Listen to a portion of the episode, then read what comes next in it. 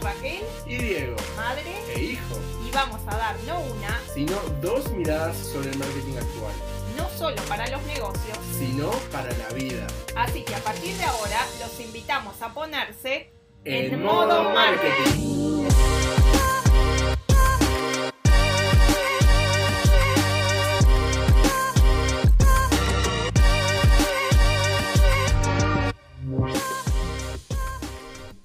Hola, hola, hola, muy buenos días o muy buenas tardes para todos quienes están escuchando eh, un nuevo episodio de Modo Marketing donde vamos a estar hablando sobre LinkedIn.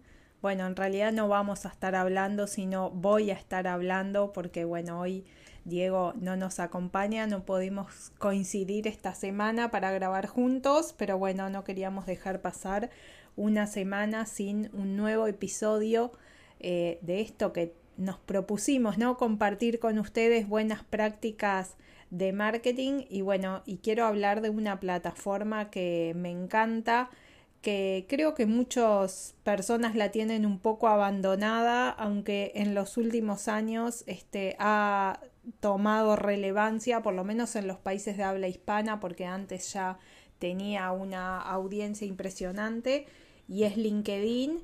Y bueno, lo que quiero contarte primero es muy brevemente para qué sirve y por qué es importante usar LinkedIn y luego algunos tips para mejorar tu perfil. Y luego seguramente en otro episodio hablemos de otras funcionalidades de LinkedIn que tienen que ver con este, bueno, participar en grupos, publicar contenidos, eh, cómo enviar mensajes para que sean respondidos. Pero bueno, para hacer todo eso, primero tenés que tener un perfil acorde. Y no quiero extenderme mucho en hablar de personal branding porque va a ser un tema también para otro episodio, pero sí que hoy tu perfil de LinkedIn es mucho más que un currículum online y sí es por un lado eh, el lugar o uno de los lugares muy importantes donde tú vas a construir y mostrar tu marca personal, quién sos eh, como profesional, como, como trabajador, este, incluso como persona y por qué otros deberían confiar en ti, ya sea para contratarte eh, como empleado, como colaborador para, para una empresa, eh, como profesional para contratar tus servicios, en mi caso, por ejemplo, como consultora de marketing, y también porque es un lugar fantástico para hacer networking, hacer relaciones con otras personas y bueno, y lograr objetivos importantes de tu carrera realmente yo he contado algunas veces que a mí LinkedIn me ha dado unos resultados fantásticos eh, para diferentes cosas, ¿no? Por un lado, eh, recuerdo cuando este, lancé mi libro anterior, el ABC del marketing digital, que bueno, enseguida dije, ah, estaría bueno poder ir a presentarlo a otros países y a los pocos días de lanzado me llegó un mensaje por LinkedIn de una uruguaya que en ese momento vivía en Paraguay, ahora vive en Argentina y que me dijo, le pedí a mi madre que me compre el libro y me lo manda y estoy fascinada y tenés que venir a presentarlo acá y enseguida coordinaron en un evento de lo que viene a ser como la Cámara de, Industria, digamos, de Paraguay y estuve en ese evento. Eh, por otro lado, también, bueno, me han invitado a dar eh, ahora durante la pandemia muchas conferencias virtuales a través de, de LinkedIn. Eh, me han contratado eh, los servicios como consultora eh, y también en realidad en alguna ocasión este, me ha servido para vender, ¿no? Una época yo este, representaba una plataforma de compra programática, que es un tipo específico de publicidad que vamos a estar también conversando sobre ello, un tipo de publicidad digital o una forma de comprar publicidad digital. Eh, y la verdad que realmente haciendo contactos vía LinkedIn vendí muchos miles de dólares a, agencias de publicidad que eran el foco en ese momento de esa plataforma de países que a los que nunca había ido ni conocía directamente a esas personas. O sea, ya te di varios motivos por los que LinkedIn es fantástica eh, hoy tiene casi 750 millones de miembros, digamos, este, en, el, en el mundo. eh, y crece a pasos agigantados. Y ni que hablar que, bueno, como te contaba este ejemplo de cuando yo representaba esta plataforma programática, es una red fundamental y efectiva para quienes hacen negocios B2B, digamos, para quienes le venden a otras empresas. Básicamente es fantástica porque es la única red que te permite encontrar a una persona por la empresa donde trabaja y por el cargo. Entonces, si tú vendes un servicio que es para jefes de tecnología, vas a poder buscar a jefes de tecnología. Si vendes un servicio que está destinado, no sé, al área de recursos humanos, de marketing de una organización, o sea que tiene muchísimas este, ventajas y de hecho también en algún estudio eh, aparece como la red más confiable, digamos, ¿no? Como que en realidad este, en una investigación que hizo Insider Intelligence apareció como preguntándole a muchísimos profesionales como la red en la que confían más las personas, eh, digamos que creen que lo que aparece allí es real. Les cuento de paso, ese estudio fue hecho este, a fines de 2020. Bueno, Pinterest es la segunda red en, en orden de credibilidad y bueno, en último lugar de ese top 10 eh, aparece, aparece Facebook.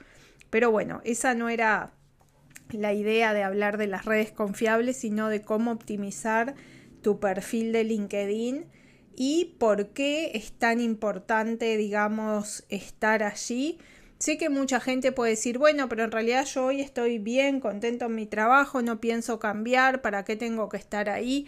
Hay personas que creen que LinkedIn es básicamente una plataforma para buscar trabajo y no es así, si bien obviamente también sirve para ese fin y bueno, muchísimos profesionales de recursos humanos obviamente utilizan esa plataforma para buscar candidatos. Pero sobre todo creo que es buenísimo que todos recordemos en esta instancia, ¿no? Es que somos seres sociales y que las relaciones bien manejadas son lo que más prosperidad y crecimiento eh, nos van a generar. Y bueno, y LinkedIn justamente es un lugar para hacer relaciones aún con personas que estamos distantes físicamente. Y también otra cosa que creo que es bueno recordar es que nuestro cerebro funciona casi exactamente igual que funcionaba este, en la época del hombre de las cavernas, ¿no? Y eso implica que las personas son proclives a hacer negocios con quienes ya conocen o con, quienes tuvieron un contacto previo, ¿no? El, el, ser humano obviamente siempre busca la familiaridad, ¿no? Lo que le es conocido porque eso es lo que le da tranquilidad y aparte es lo que le hace eh, ahorrar energía, ¿no? Y energía mental, ¿no? Sabemos que el cerebro es uno de los órganos, ¿no? Que más energía consume y nuestro cerebro está preparado para hacer el mínimo esfuerzo. ¿A qué viene todo esto? Probablemente algunos de ustedes se estén preguntando. Y viene a que si tú le querés vender un producto un servicio, ¿no? A una persona que nunca escuchó nada sobre ti, difícilmente, digamos, se conmueva y le llame la atención y esté dispuesta a prestarte atención y a querer escuchar tu oferta. Pero si es una persona que ya ha escuchado sobre ti o ha tenido algún contacto contigo, va a estar mucho más abierta, por ejemplo, a tener una reunión contigo. Entonces, en el caso de que decíamos quiero contactar a otras empresas para venderle algo, si yo contacto a esa persona por LinkedIn, esa persona me acepta, yo publico contenidos con cierta frecuencia y esa persona ve mis contenidos, es probable que luego y le han interesado y gustado mis contenidos, bueno, es probable que luego esté dispuesta esa persona, por ejemplo, a concederme una reunión. Entonces, dicho todo esto, esta intro este, sobre la importancia y, por qué este, LinkedIn, voy a darte, como te decía, algunas recomendaciones específicas sobre el uso de la plataforma. Y la primera de ellas, ya te decía que no es un CV, un currículum online, eh, sino que es un lugar donde mostrarte tú como, como persona, con lo que querés que las personas interpreten o conozcan de ti. Y entonces tenés que saber que lo que conecta son las historias, no los datos. Y esto lo digo porque es muy importante que a la hora tanto de escribir nuestro headline, el titular, como nuestro extracto, que es eso que en LinkedIn se llama acerca de, si tenemos configurada la plataforma en español, cuente una historia, ¿no? No solo lo que estudié, los años que trabajé, dónde, sino yo he trabajado, por ejemplo, asesorando a ingenieros, ¿no? Para que optimicen su perfil y les pregunto, de repente veo que su perfil dice, no sé, este, trabajo en esta empresa de software, desarrollo todos los días y conozco tales tecnologías. Y les pregunto, bueno, contame cómo te decidiste a estudiar este, ingeniería, qué fue lo que te atrajo. Y el otro día, por ejemplo, alguien me dijo, eh, ay, ¿sabes que yo en realidad cuando era chico este, participé en un concurso nacional y después gané un concurso internacional como que tenía 8 o 9 años y era de algo de robótica y ahí me di cuenta que me apasionaba y yo le dije, bueno, esa es la historia que tenés que contar justamente, ¿no? Decir, bueno, cuando tenía 8 años casi de casualidad llegué a un concurso y lo gané y luego en un concurso internacional y cuando me quise dar cuenta estaba metido en este mundo y obviamente creo que a todos les pasará, ¿no? Que empezar conociendo la historia de una persona nos conecta mucho con ella. Por eso yo también siempre recomiendo en el extracto incluir, a pesar de que sea una red de uso más profesional o laboral, incluir algunos hobbies, algo que para ustedes sea relevante, eh, si tienen alguna mascota, eh, algo que sientan que, que, puede conectar con las otras personas, ¿no? Eh, supónganse que tú en tu perfil pones, bueno, no sé, trabajo de esto, en este caso, como decíamos, soy ingeniero de sistemas en esta empresa de software, desarrollo tal cosa, pero mi hobby es, no sé, tirarme en paracaídas. Y una persona lee ese perfil, si también le gusta el paracaidismo, enseguida se va a sentir conectada y va a decir, ay, mira, yo también, me encanta o va a decir, pa, que, este, no sé, aventurero esta persona, y ya van a tener hasta quien dice un motivo de conversación, este, si después entran en contacto por algún motivo. Entonces, primera recomendación es que en ese extracto cuenten algo de ustedes a nivel personal, cuenten una historia y no solo, obviamente, este, poner datos fríos, y tampoco hablar directamente de la empresa, ¿no? El perfil es personal.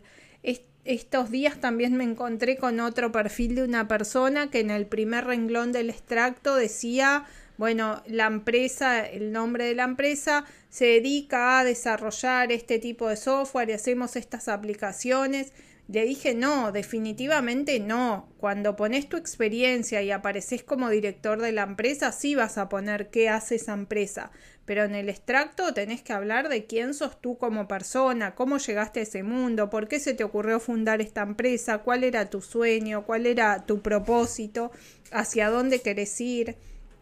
De hecho, una vez encontré un extracto que me gustó muchísimo que eh, estaba en inglés, pero decía algo así como mi visión para 2020, porque ya fue hace un tiempo que lo vi, es esta, ¿no? Y en realidad simplemente la persona en ese extracto contaba qué quería para su vida ese año. Y obviamente te daba ganas de leerlo, te conectaba, ¿no? Quería seguir hasta el final. Así que recomendación 1, historias.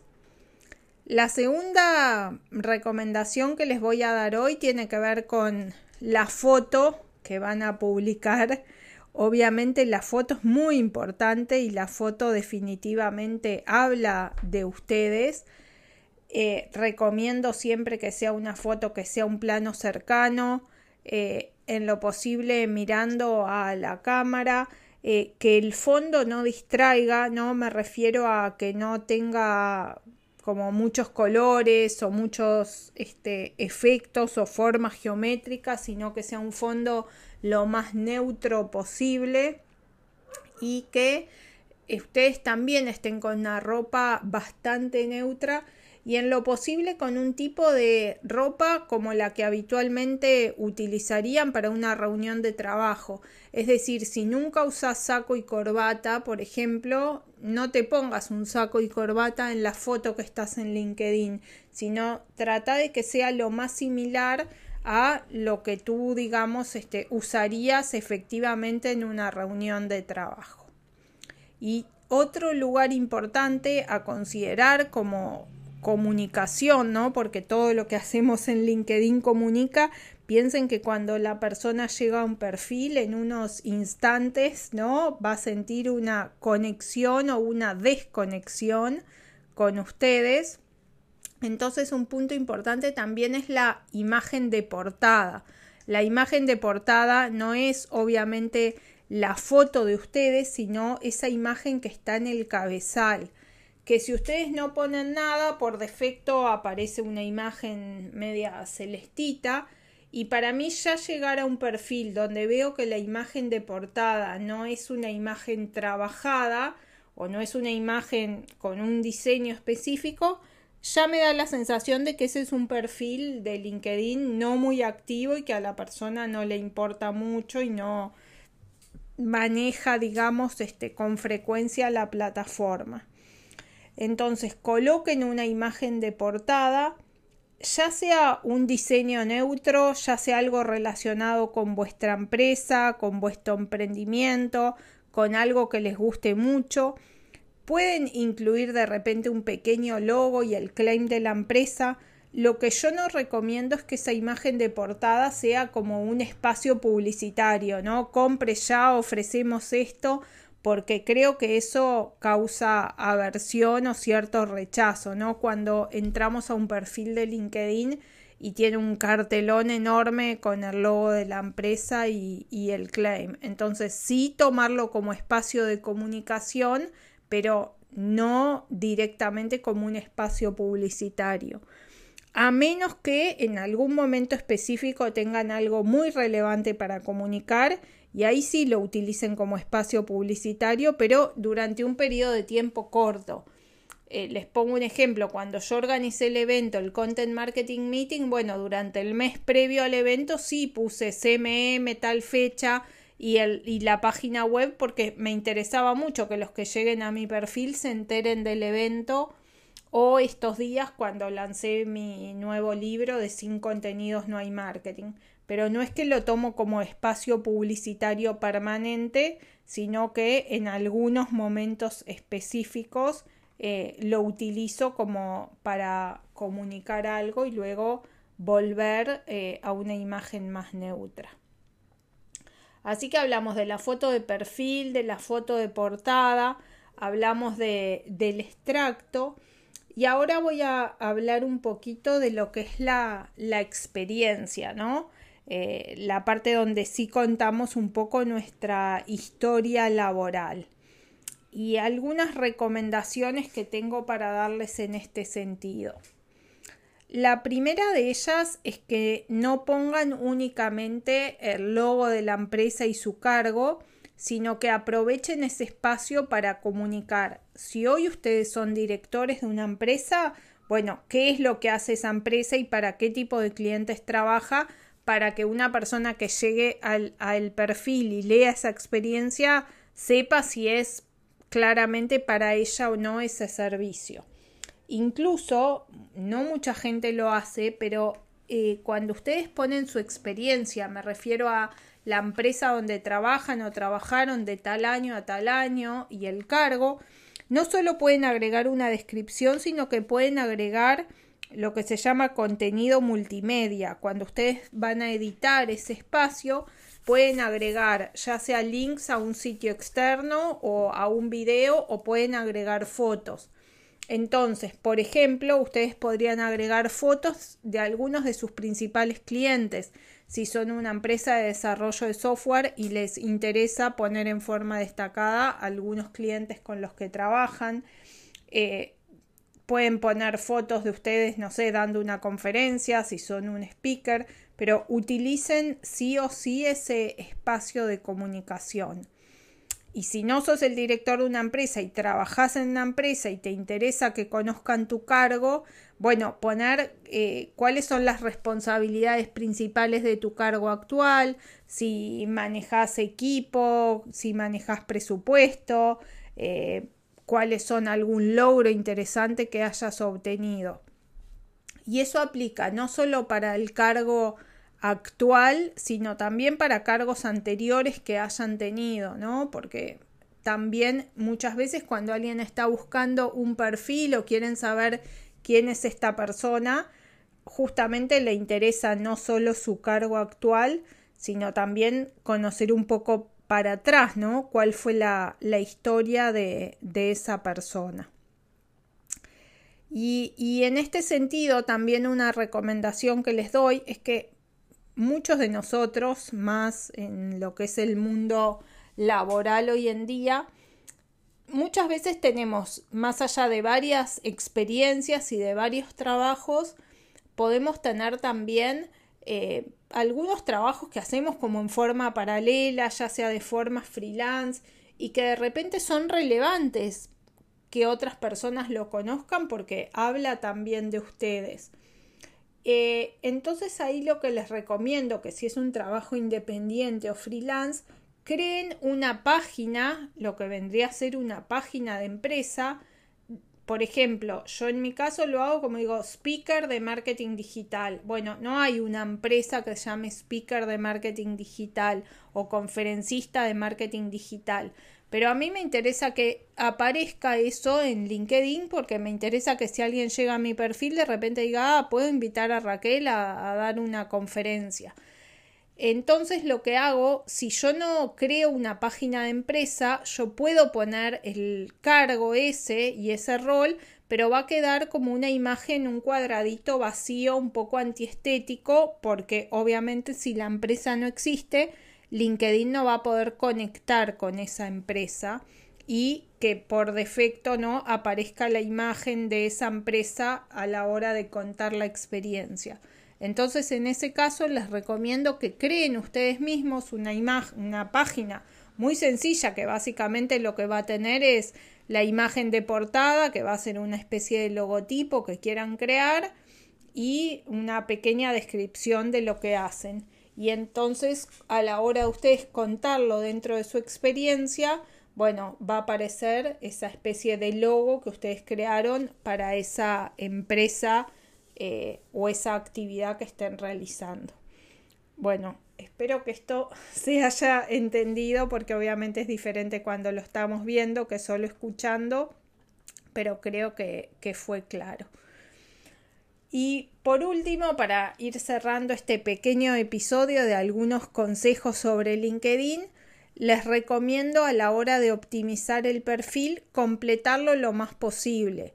Esto quiere decir incluir sus aptitudes y destacar cuáles son sus aptitudes eh, principales, porque eh, LinkedIn les va a permitir seleccionar tres que son las que se van a ver y las otras van a quedar ocultas y la persona va a tener que poner ver más para ver otras de sus, de sus aptitudes que pidan y que den recomendaciones, ¿no? Sabemos que las personas somos curiosas, ¿no? Y hasta un poco chusmetas, si se quiere, y nos gusta saber qué opinan los demás de otras personas. Entonces les recomiendo fervientemente justamente que pidan recomendaciones a gente cercana, ya sean colegas de trabajo, puede ser profesores universitarios que han tenido, clientes, que cuenten un poco cómo fue la experiencia de trabajar con ustedes. Y para recibir recomendaciones también está bueno dar y aparte está bueno también que se vea que ustedes son personas generosas que brindan recomendaciones a otros. Entonces lo que pueden hacer es ir al perfil de la otra persona, se van a parar en, en, la palabra más que va a aparecer el perfil y ahí se va a desplegar un menú con una serie de opciones entre las que van a tener dar una recomendación o pedir una recomendación.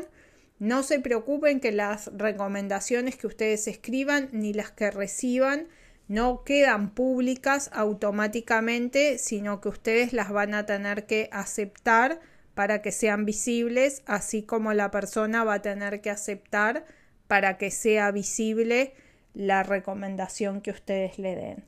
Así que bueno, espero que les hayan servido estos consejos. Vamos a seguir en otros episodios hablando mucho más sobre LinkedIn porque creo que es una red que hoy definitivamente conviene tener en el radar y, y, saber utilizarla. Bueno, espero que hayan disfrutado y nos encontramos la próxima semana. Este fue otro episodio de Modo Marketing. Si lo disfrutaste, Compartilo con aquellas personas a las que creas que pueda ayudarlas para su desarrollo tanto personal como profesional. hasta la próxima.